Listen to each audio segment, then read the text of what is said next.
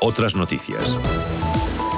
La mascarilla será obligatoria para asistir a las fallas de Valencia y a la Magdalena en Castellón, aunque no habrá controles de aforo, así lo ha anunciado el presidente de la Generalitat, Chimo Puig, en una comparecencia en la que ha destacado el descenso en el número de contagios por coronavirus y aún así ha avisado de que la pandemia sigue entre nosotros, por lo que dice las mascarillas serán obligatorias entre los espectadores de las ofrendas florales y en todos aquellos actos con aglomeraciones en los que no sea posible garantizar la distancia de seguridad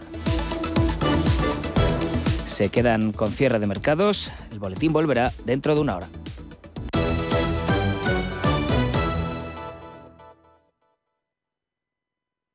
Radio Intereconomía. Eres lo que escuchas.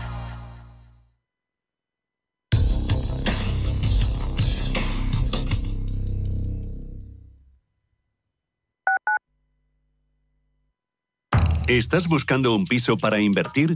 Entra en inviertis.es. Pisos verificados con inquilino. En Inviertis, haz tu próxima inversión inmobiliaria completamente online. Inviertis, con más de 400 activos con inquilinos en toda España. Rentabilidad inmediata. Inviertis.es. Analiza, compara y oferta. Inviertis, tu inversión inmobiliaria a un clic de distancia.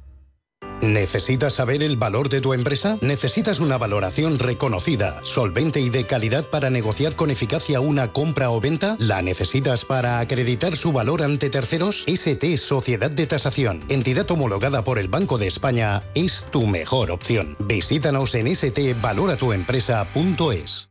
Radio Intereconomía es la mejor plataforma para dar a conocer, relanzar y poner voz a su empresa. Nuestro equipo comercial le asesora para conseguir sus objetivos. Contacte con nosotros en el 91 999 21 21 o escribiendo a comercial@intereconomía.com. Radio Intereconomía, la radio de las empresas.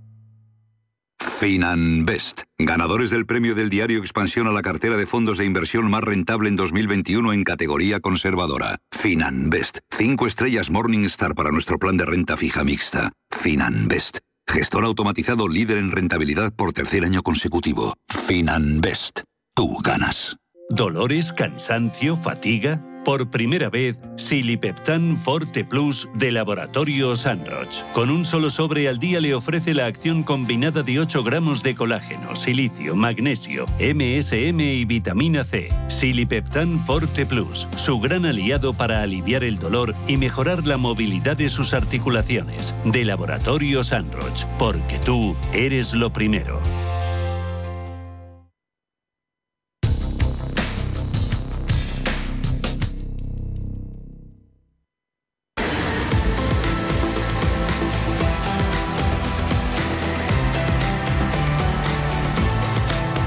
Cierre de mercados. La información financiera a la vanguardia.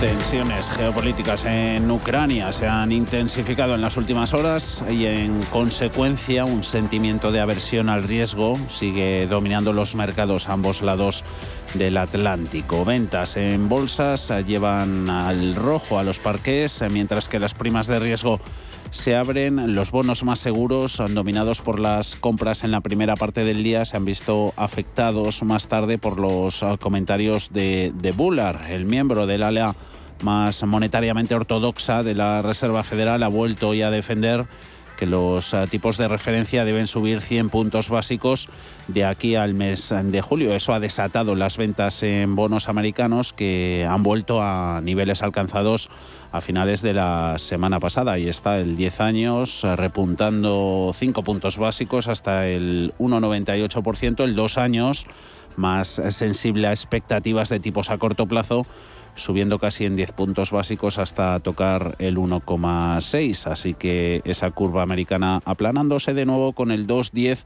volviendo a los 40 puntos básicos alcanzados el viernes. Refugio se busca en dólar, en dólar fortaleciéndose contra el euro, rozando el 1,13 desde el 1.13.5 en el que cerraba la semana pasada. Petróleo llegaba a tocar esta mañana nuevos máximos, con el barril de Brent rascando los 96 dólares para luego bajar hacia la zona de los 93, más cercanos a niveles ya alcanzados durante la semana pasada. Por si no era suficiente, por tanto, con ese posible conflicto entre Rusia y Ucrania que está afectando a los mercados, el posible adelanto de una subida de tipos por, parte de la Reserva Federal tras los datos de inflación ha creado pues esa tormenta perfecta. Ahora se está conociendo una encuesta de la Fed de Nueva York puede ser buena según las principales eh, conclusiones. Dice que las expectativas de inflación a un año han caído en enero, según esa encuesta, al 5,8% desde el 6% de diciembre y es la primera caída en este indicador desde octubre de 2020. Rusia, Ucrania, Reserva Federal. ¿Cuál de estos dos uh, conflictos es más manejable para las bolsas, Ana? La escalada de tensión en Ucrania alimenta las dudas de los inversores. Las bolsas europeas cotizan en rojo y Wall Street ya anticipaba esta mañana caídas tras el cierre bajista del pasado viernes y así ha sido, cotizando también en negativo. Hace unos minutos desde Aberdeen, Pablo Moreno nos decía que el tema de la Reserva Federal es más manejable por saber más o menos a lo que nos enfrentamos. En el corto plazo, desde luego, parece bastante menos manejable por la incertidumbre que crea no, no depender de de caminos explorados, digamos, la, la situación de, de, Ucrania y de Rusia en, en Ucrania. ¿no? Los inversores siguen vendiendo con el foco centrado en la política monetaria de la Reserva Federal, que va a ser mucho más agresiva en los próximos meses para contener la inflación y en los rumores de una inminente invasión rusa de Ucrania, según ha anticipado Estados Unidos durante el fin de semana, aunque Moscú lo sigue negando. Miguel Ángel Temprano, gestor independiente. La diferencia entre la FED y las noticias que nos llegan de Rusia y de Ucrania es que mientras que la retirada de estímulos de la FED es conocida desde hace tiempo por todo el mundo y por lo tanto podemos valorar su impacto en función de la rapidez o no de dichas medidas y de una manera más o menos lógica, en lo referente a Rusia y Ucrania no somos capaces ni por aproximación de calcular ni la magnitud del conflicto ni la magnitud de las represalias. Y por lo tanto no somos capaces de estimar en manera alguna las consecuencias, ni económicas ni sociales. Las opiniones están divididas. Según Neil Wilson, director de Markets.com, lo que realmente está preocupando a los inversores americanos no es Ucrania, sino la Reserva Federal y la total incertidumbre sobre las medidas políticas que podría adoptar en las próximas semanas y meses para contener los precios en Estados Unidos. Una opinión que comparte con Beatriz Catalán de Ibercaja Gestión. ¿Más manejable que toda la incertidumbre relacionada con la Fed? Yo claramente sí.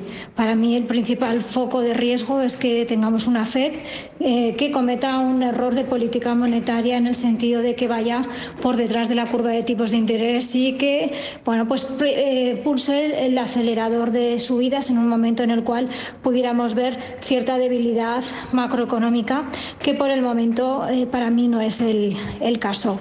Hemos querido preguntar a nuestros analistas de cabecera para ver qué opinan, si es más manejable para los mercados el problema de Ucrania y Rusia o la Reserva Federal. Y, por ejemplo, Patricia García de Macroyil cree que ambos temores se entrelazan. Históricamente, los conflictos geopolíticos tienen un impacto fuerte, pero limitado en el tiempo en los mercados.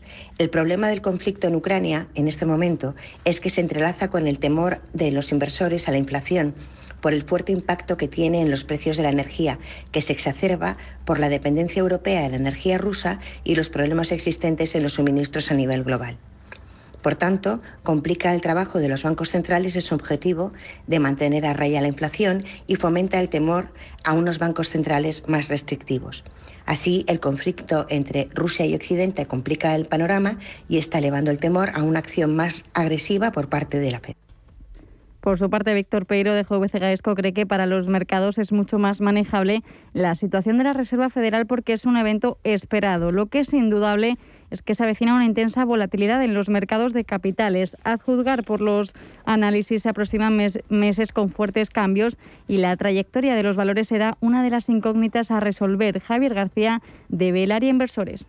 Estallido del conflicto entre Rusia y Ucrania puede traer problemas a corto y medio plazo en las bolsas. ¿Por qué? Porque el precio del petróleo y del gas natural podrían implementar una subida muy amplia que a su vez encarecería el coste de la vida tanto en Europa como en Estados Unidos. Además de ello, todas las compañías, digamos, inmersas en ambos países se verían perjudicadas y teniendo en cuenta que estas compañías también operan a nivel mundial, pues lógicamente la economía eh, a nivel global también eh, se vería perjudicada. ¿no? En contraposición, una subida de tipos de interés por parte de la Fed afecta en gran parte a compañías endeudadas. Sí es cierto que el 20% de empresas cotizadas en Estados Unidos no consiguen pagar sus deudas con los ingresos que están generando, lo que quiere decir que una subida de tipos de interés también afectaría a las bolsas y a la economía aunque cree que el conflicto entre Rusia y Ucrania es un conflicto más cortoplacista y es un problema que a corto plazo podría traer más volatilidad y más caídas que una subida de tipos por parte de la Fed. Enrique Zamácula del Insecurities opina que un problema iría ligado con el otro, pero cree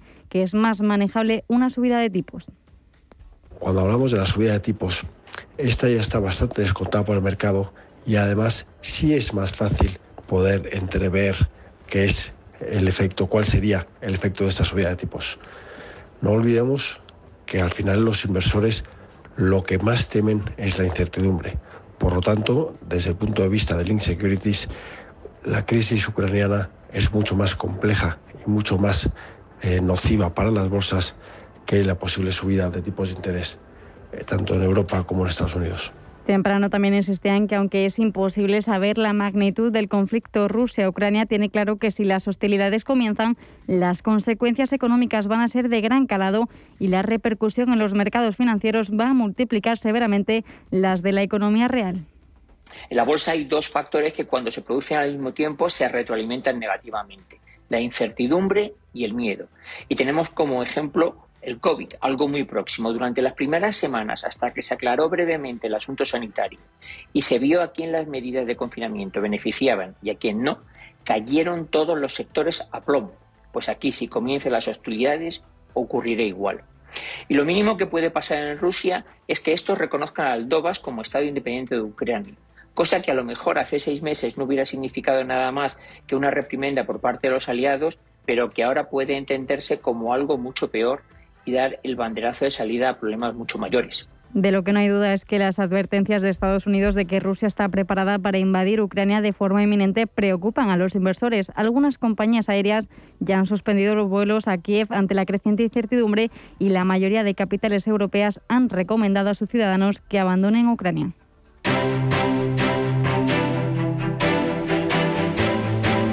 Mercados en directo.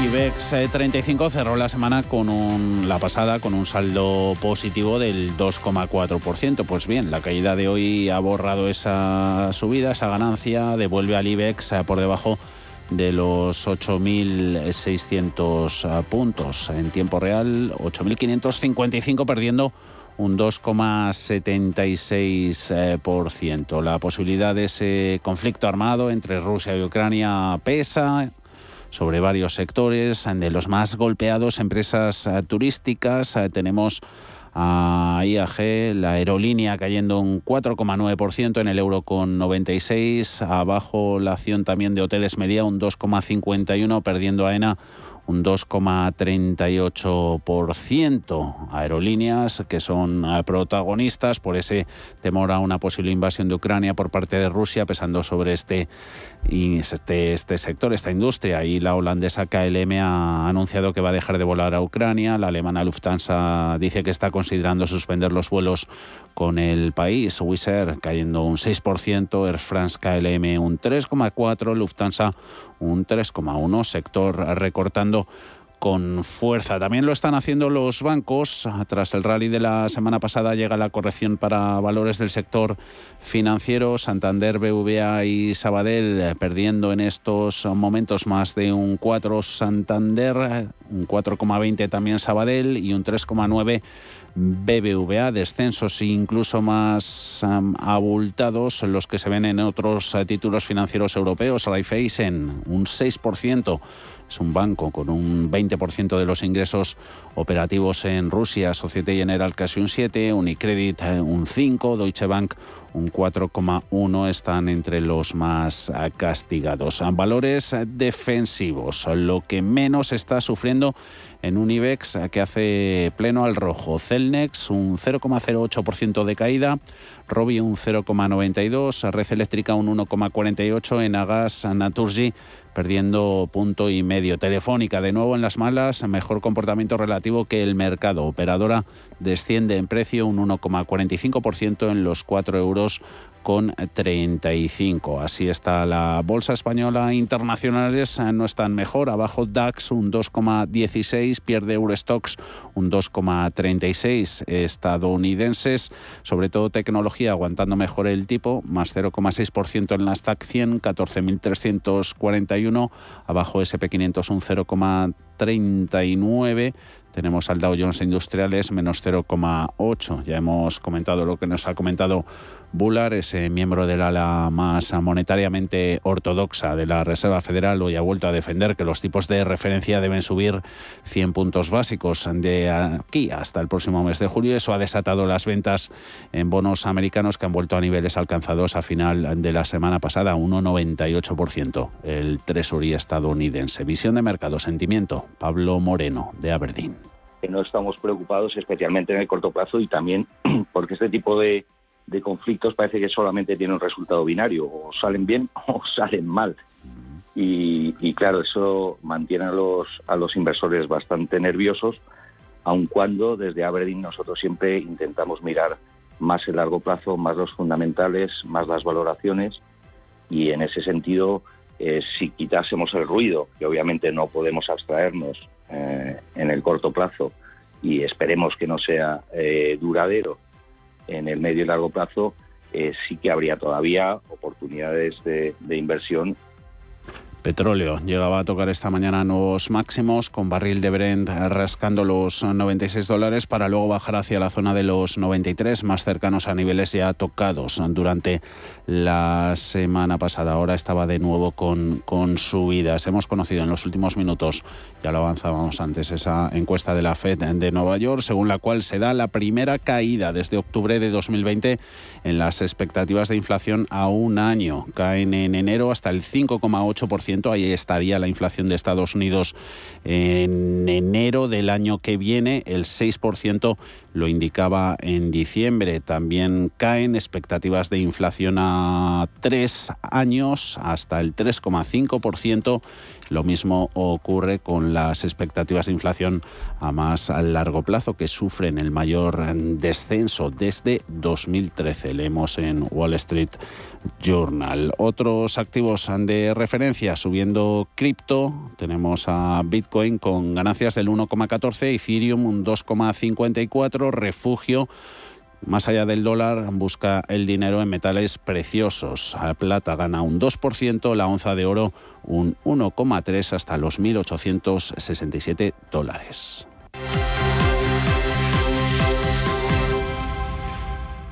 Y en el consultorio de fondos de inversión en apenas tres cuartos de hora con José María Luna de Luna y Sevilla, asesores patrimoniales. Ya están nuestros canales abiertos a teléfono y WhatsApp. 91 533 18 51 o 609 22 47 16 para las notas de voz y WhatsApp. El suelo se mueve bajo nuestros pies y parece que no hay otra salida. De lunes a jueves, consultorio de bolsa y fondos de inversión en cierre de mercados. Con Javier García Viviani, Radio Intereconomía el ambiente prebélico en Ucrania está creando también la tormenta perfecta en el espacio de las materias primas. Petróleo, a pesar de toda la volatilidad que está teniendo hoy, se acerca peligrosamente a los 100 dólares el barril. Precios del gas natural y electricidad en Europa aumentando en el Día Mundial de la Energía más del 10%. Metales básicos encareciéndose. También hay grandes movimientos en el mundo agrícola. Futuros de los cereales como el trigo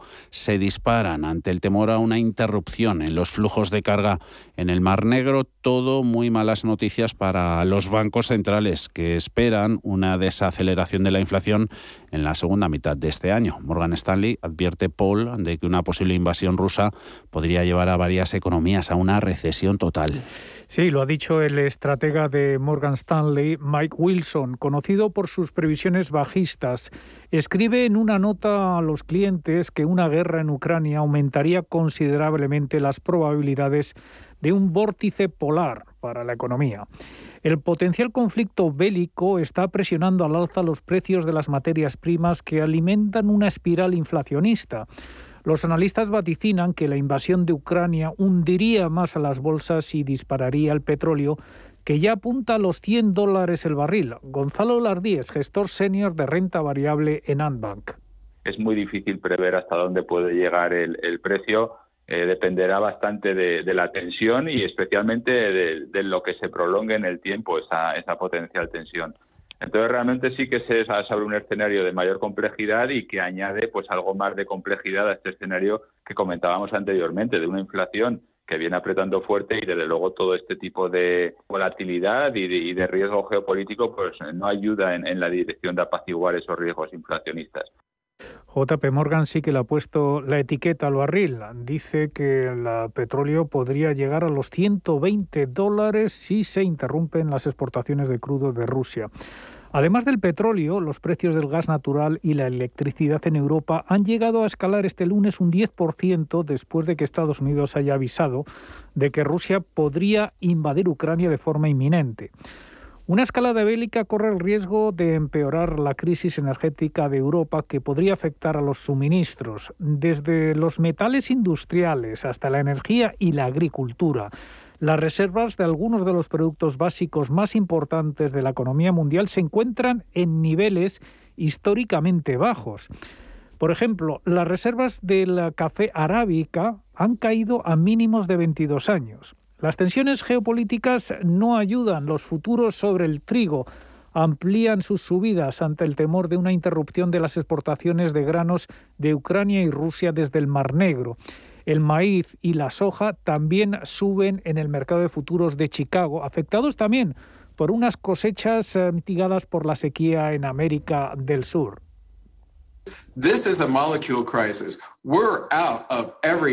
Crisis. Molecular, dice Jeff Curry, estratega jefe de materias primas de Goldman Sachs. Confirma que la situación sigue siendo muy alcista para los recursos básicos y parece que las subidas que se vieron el año pasado y que han continuado en este arranque 2022 no se van a detener. La amenaza de una guerra en Ucrania eleva el precio del oro a máximos de tres meses. La onza se acerca a los 1.900 dólares. El metal amarillo ejerce su tradicional papel de activo refugio cuando suenan tambores de guerra. Es un escenario que debería ser eh, idóneo para que actuase pues como es activo refugio en épocas de incertidumbre y se juntan pues varias cosas. Por un lado unos tipos de interés reales negativos como lo hemos visto en, prácticamente en periodos de paz. Eh, todo el escenario de materias primas al alza que estábamos comentando antes, que ha sucedido desde el final de la pandemia especialmente, y toda la incertidumbre bélica pues, que tenemos ahora mismo sobre la mesa a corto plazo.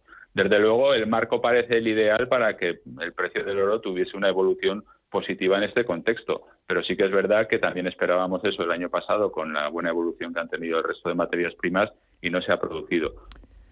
Las subidas de las materias primas ante la crisis de Ucrania podría frustrar los planes de los bancos centrales. Con un barril de crudo a punto de alcanzar los 100 dólares por primera vez desde 2014, la inflación podría entrar en una espiral alcista y amenazar las perspectivas de crecimiento económico. En Radio Intereconomía, el espacio de bolsa al momento. Cierre de mercados, ahorro, inversión y mucho más.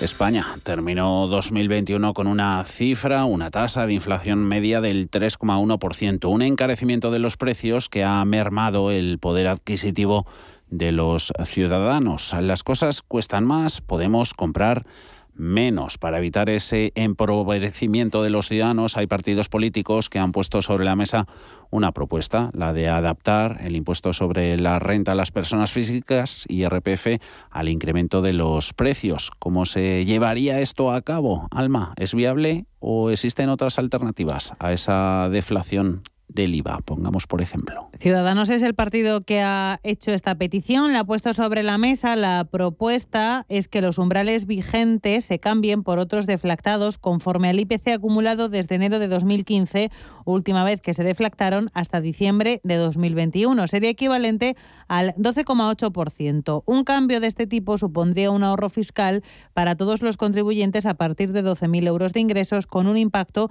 cada vez mayor a medida que aumentan los tramos. Para el economista Daniel Lacalle es una propuesta no solo recomendable, sino necesaria, tal y como se establece, dice, en la propia Constitución. Asegura Lacalle que no deflactar el IRPF es una subida de impuestos encubierta y regresiva, ya que ahoga aún más a los trabajadores que están perdiendo poder adquisitivo y que lo han perdido en 2021 más que en ningún año de los últimos 20.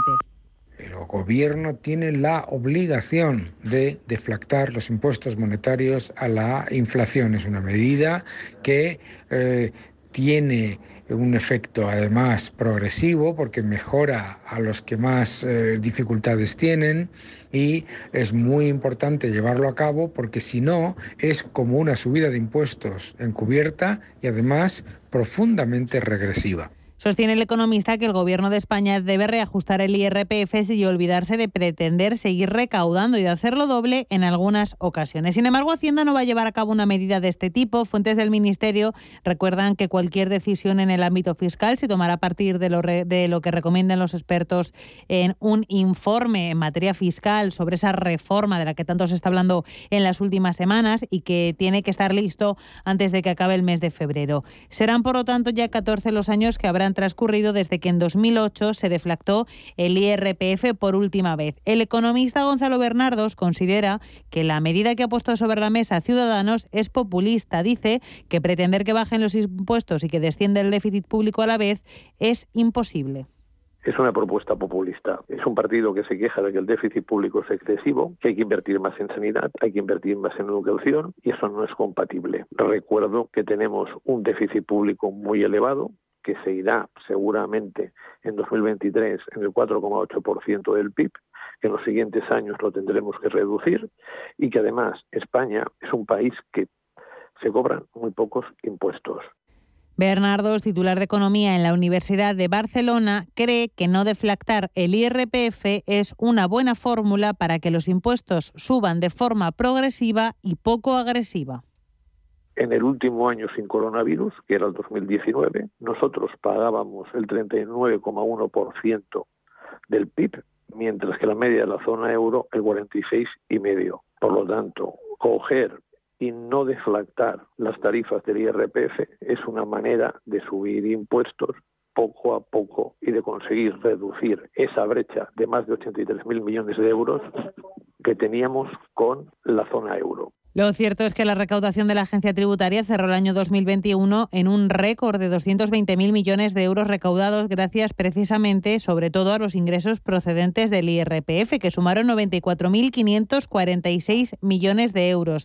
Para 2022 se espera que el IRPF bata el récord de los 100.000 millones, animado por el buen comportamiento del empleo y la presión de la inflación en los salarios, más aún tras esa nueva subida del salario mínimo interprofesional hasta los 1.000 euros que generará un cierto efecto arrastre sobre otras nóminas. Esto a su vez provocará cambios de tramo en el IRPF y más recaudación para Hacienda. Así que nos queda por ver para las próximas semanas, una vez que esta propuesta ha sido rechazada por el Ejecutivo, cuál es esa reforma fiscal que el Gobierno de coalición del Partido Socialista y de Unidas Podemos presenta. Y analizaremos aquí en Cierre de Mercados en profundidad.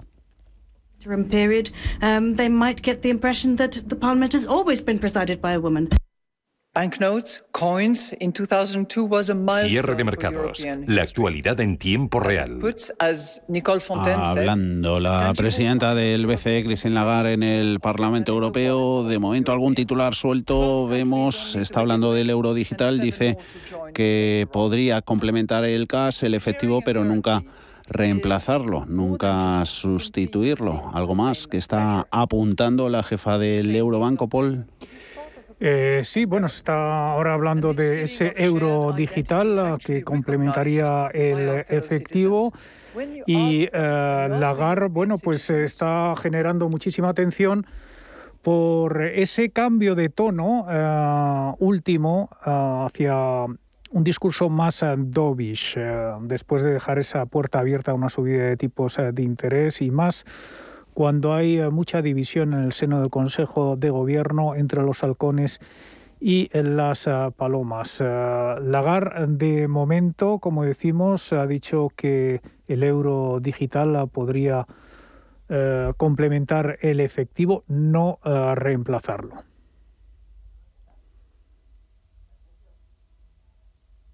what the European Union means to them. What comes second is actually the euro amongst the list of things that they most often think of in terms of the European Union. The euro has simplified the lives of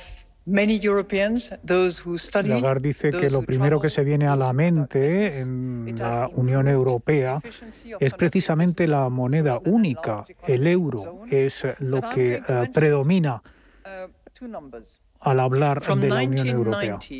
To 2002, trade between the soon to be 19 countries of the euro area increased by less than 5%. 5% more trade. If you look at the period since the euro has been introduced, trade between those same nations did not increase by 5%, but by 200%. Now, of course, not all of it is attributable to the euro. Lagarde, eh, está dando un ejemplo de lo que, lo que ha importado en el euro, en el comercio entre los 19 países miembros de la región. Desde los años 90 hasta los años 2000, ese intercambio comercial era del 5% y desde que se introdujo la moneda única, el intercambio comercial ha crecido en un 200% of total green bond issuance around the world was denominated in euro. Not necessarily issued from La mitad de los uh, bonos uh, verdes emitidos uh, en, en, en, todo el mundo, dice Lagarde, eh, se han emitido bonos verdes denominados en euros. We will investigate how a digital euro could offer a convenient, cost-free means of payment, allowing people to pay anywhere in the euro area with risk-free digital money, for example, when making payment online, which preclude the use of cash. Lagarde está eh, describiendo los beneficios eh, del euro digital a la hora eh, de eh, en el sistema de pagos eh, online. The process of redesigning our banknotes.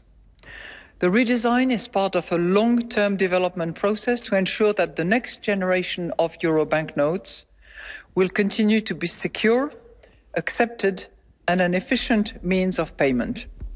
We will keep the Parliament informed throughout the process, and we will seek input from citizens Lagarde dice que seguirá, eh, que informará al Parlamento Europeo de todo el proceso de la implementación de la moneda digital y también recibirá el input de los ciudadanos sobre la nueva divisa.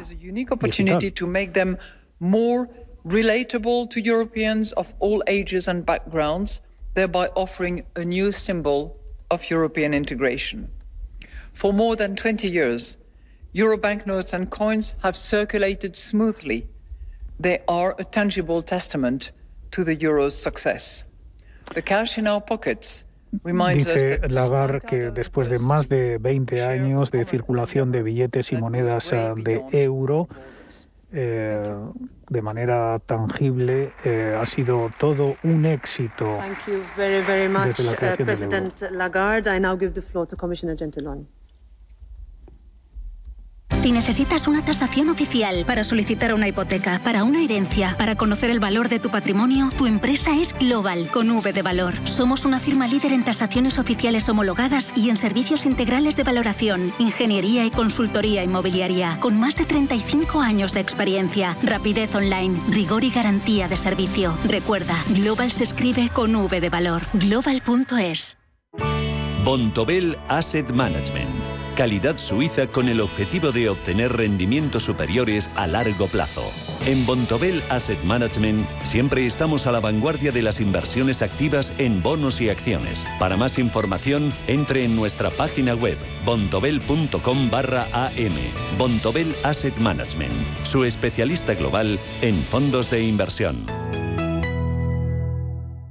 En 1954 nací yo, mi menda, Antonio Resines. Desde entonces han cambiado muchas cosas. A mí que todo cambie me parece muy bien, pero que las cosas importantes no me las toquen. Sí, sí, sí, que no me las toquen. 1954 del Pozo. Que lo bueno nunca cambie. Hasta luego.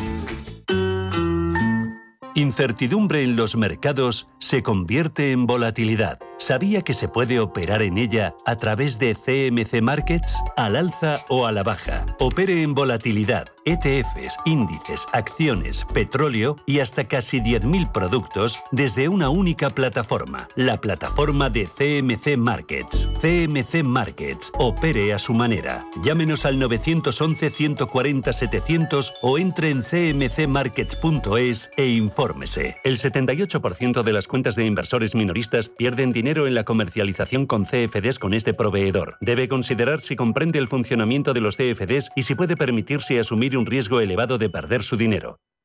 Mercado de divisas, la actualidad del euro, el dólar, la libra y todo el mercado forex. Un programa presentado por Raúl Castillo. Elige tu propio camino en el mundo de la inversión. Mercado de divisas, los miércoles de 2 a 3 de la tarde en Radio Intereconomía.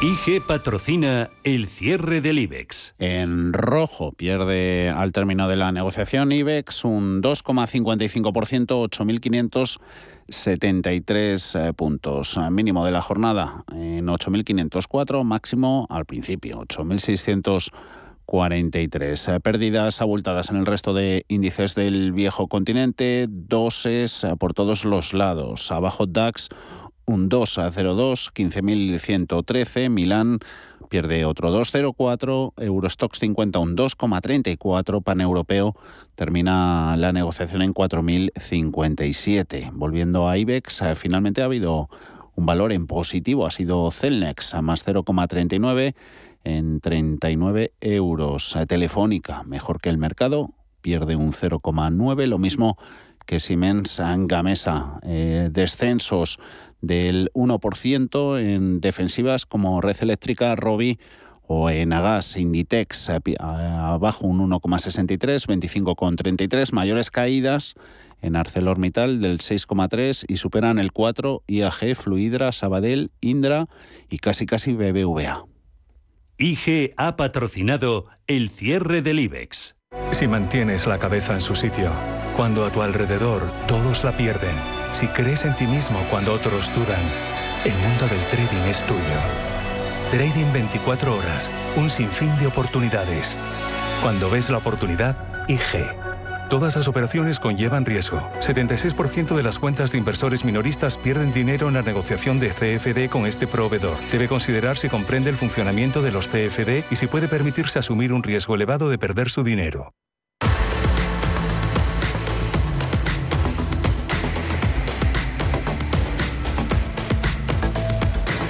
Visto el cierre de los mercados europeos, buscamos oportunidades en los gráficos, pistas técnicas que nos dejan sobre valor y sobre índice. Hoy que te han comentado los analistas, Ana.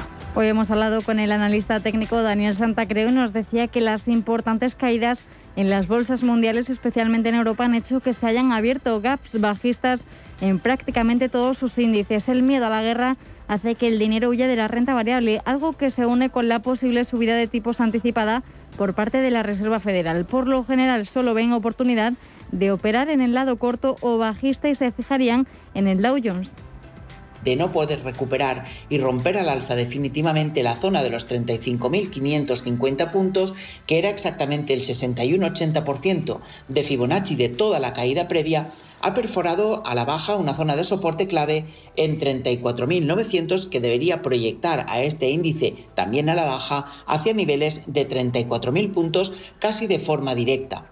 Si hoy continúan las caídas, creo que es un buen momento para poder abrir cortos, aunque sin demasiada exposición. Dada la situación actual, donde cualquier desmentido de posibilidades de guerra o retirada de tropas, etcétera, puede provocar un repunte drástico y rápido de las bolsas, es conveniente situar los stops de forma física, por tanto, los situaríamos por encima del 50% de la vela bajista que nos dejó el pasado viernes, es decir, por encima de 35.030 puntos en precios de cierres. La coyuntura actual está provocando además repuntes en el precio del petróleo, que se puede ir más arriba aún si siguen los tambores de guerra. Empresas ligadas a esta materia prima se pueden beneficiar, como es el caso de Chevron, que desde mediados del pasado mes de marzo de 2020 no ha dejado de revalorizarse y donde técnicamente ha dejado dibujado un patrón de mínimos relativos crecientes. Si el precio de sus acciones supera en la zona de los 139 dólares y medio en precios de cierres, rompería así una resistencia importante y entraría de nuevo en subida libre técnica y absoluta en gráfico adaptado a dividendo y ampliación con objetivos que podríamos situar en los 150 dólares. El stop de protección, que en entornos así es conveniente situarlo físicamente, quedaría por debajo de los 133 dólares también en precios de cierres. De momento cotiza con caídas del 2% en los 136 dólares por acción.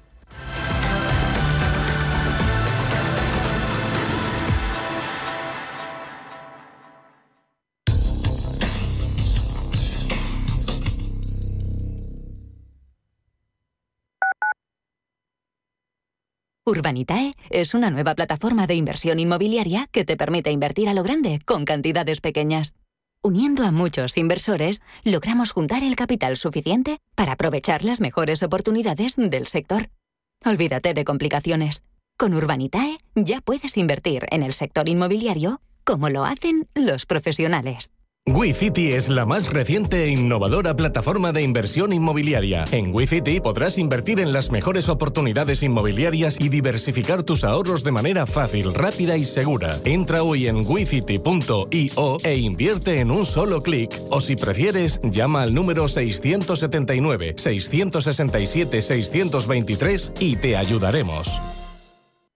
En Donpal celebramos 60 años compartiendo nuestro jamón y los sabores más exclusivos de nuestra gastronomía, con el sello de Jabugo como buque insignia. Nuestro objetivo supremo, la excelencia. Gracias por vuestra fidelidad en este largo caminar juntos. Visítanos en donpal.es. ¿Conoces el restaurante Sidrería Donosti en Madrid? Sí, en el barrio de Argüelles, el de la sidra natural de Astigarraga. Y el de la mejor tortilla de bacalao, el chuletón, los pescados a la parrilla y muchas delicias más de la cocina vasca. Sidrería Donosti, Luisa Fernanda 21 en Argüelles. 91 540 1976, sidreriadonosti.com. Te tratarán como en casa.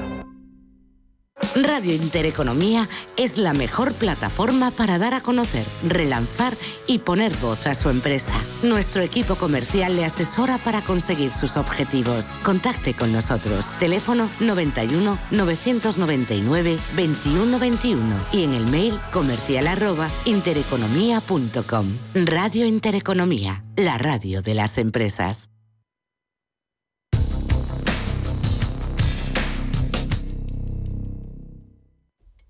Dentro de la guerra comercial que fue protagonista hace unos meses entre Estados Unidos y China, todavía sigue algún coleo de toda esa historia, hemos visto cómo empresas del gigante asiático han triunfado en Estados Unidos y eso puede asustar. Recordemos el caso del expresidente Donald Trump contra la app tecnológica china TikTok. Hoy vamos a ver la otra cara de la moneda, todas esas compañías americanas que aprovechan el tamaño y la densidad de la población del gigante asiático para hacer allí negocios, pero nos vamos a centrar en las que fracasaron en su intento. Pedro.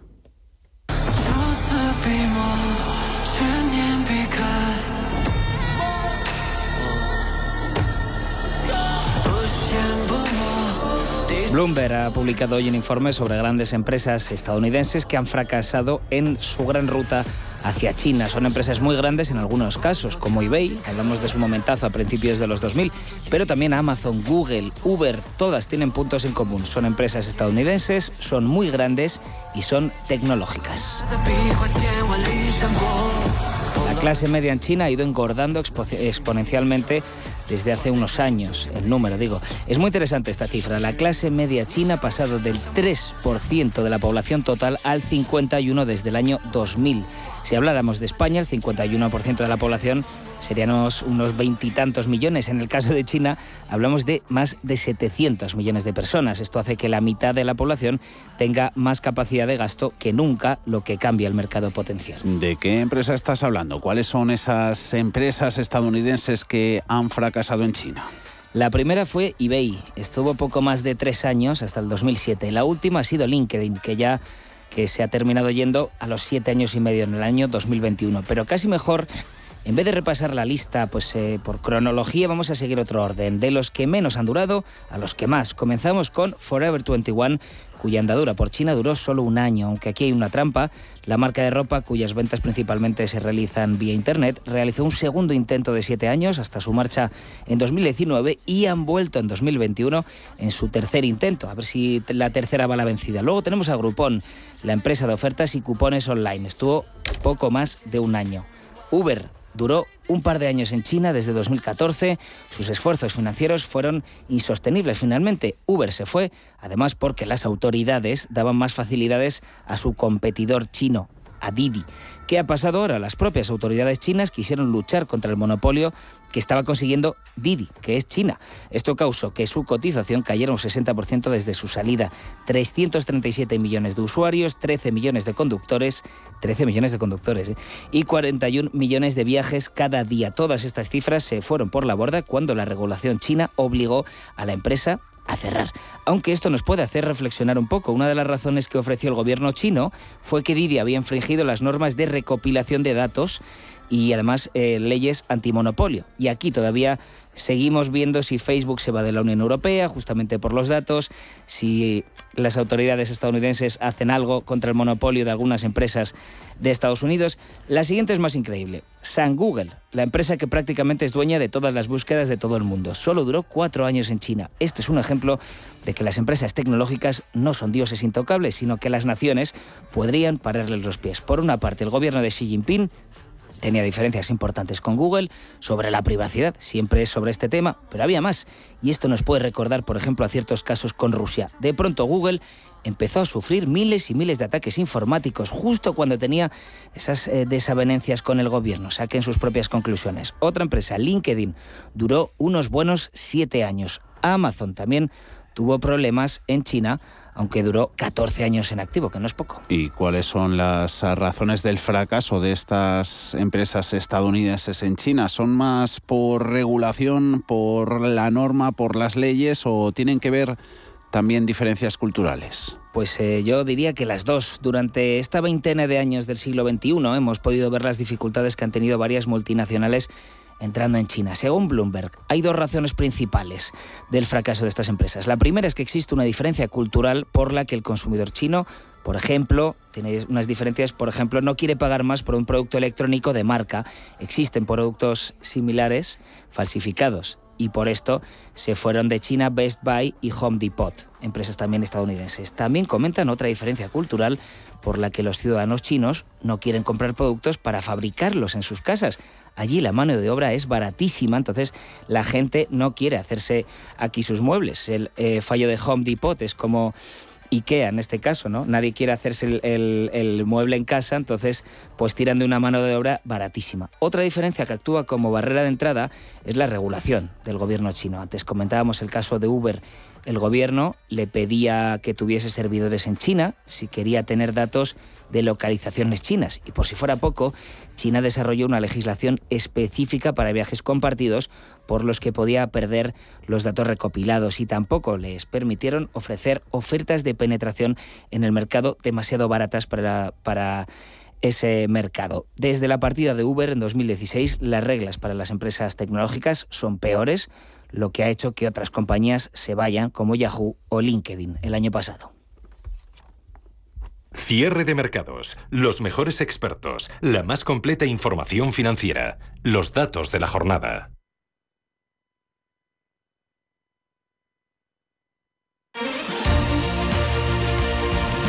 Radio Intereconomía.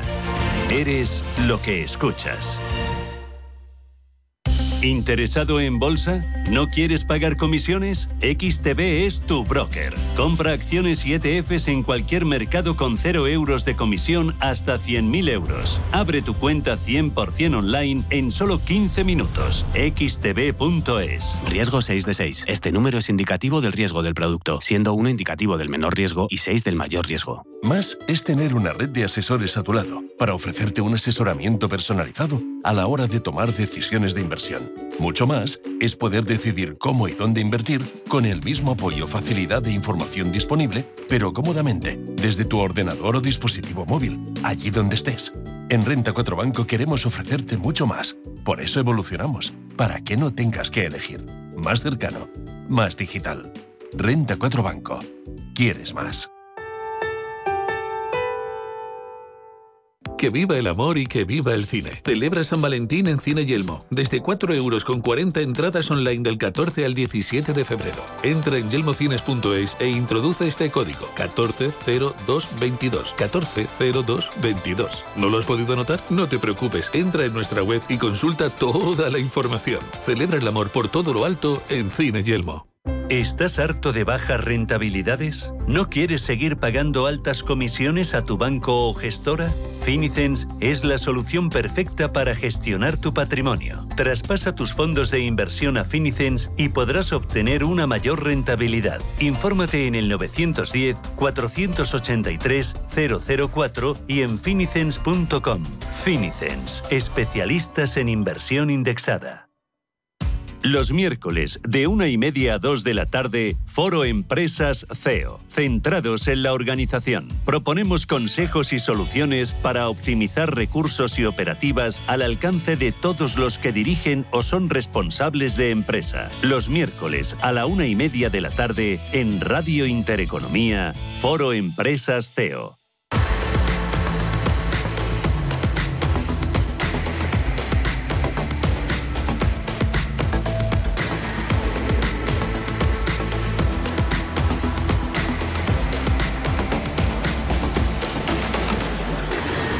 Crecimiento de la demanda de agua ha duplicado el crecimiento demográfico en las últimas décadas y existen miles de millones de personas que viven en zonas de estrés hídrico.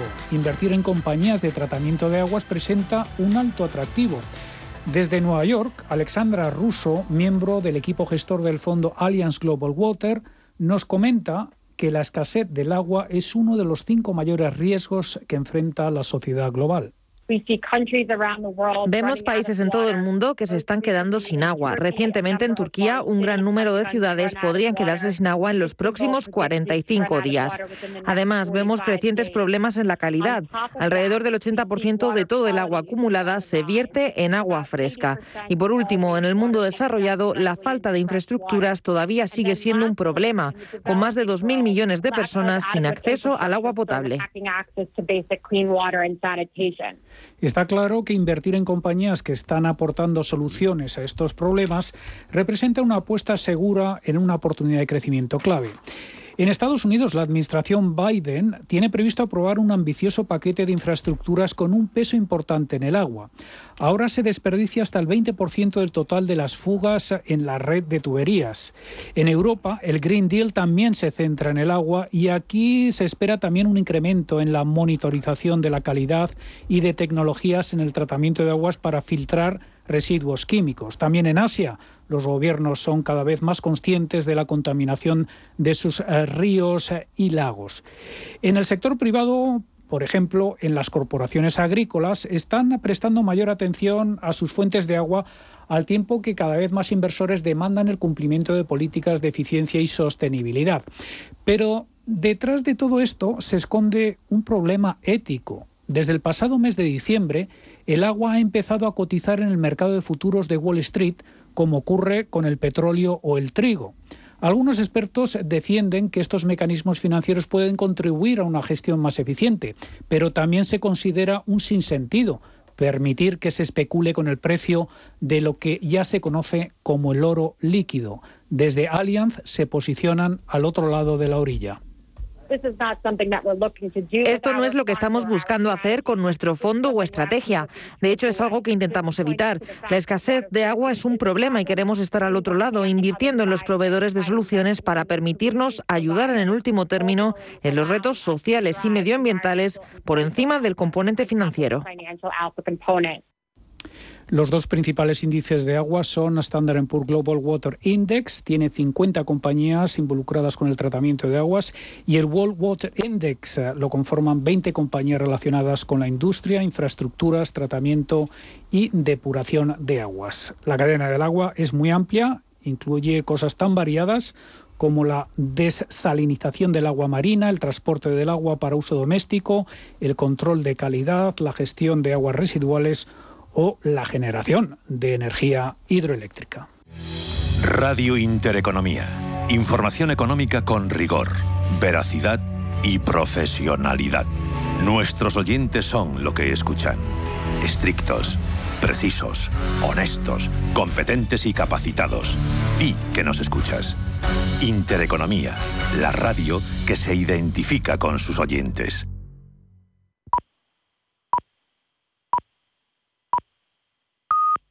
Son las 6 de la tarde.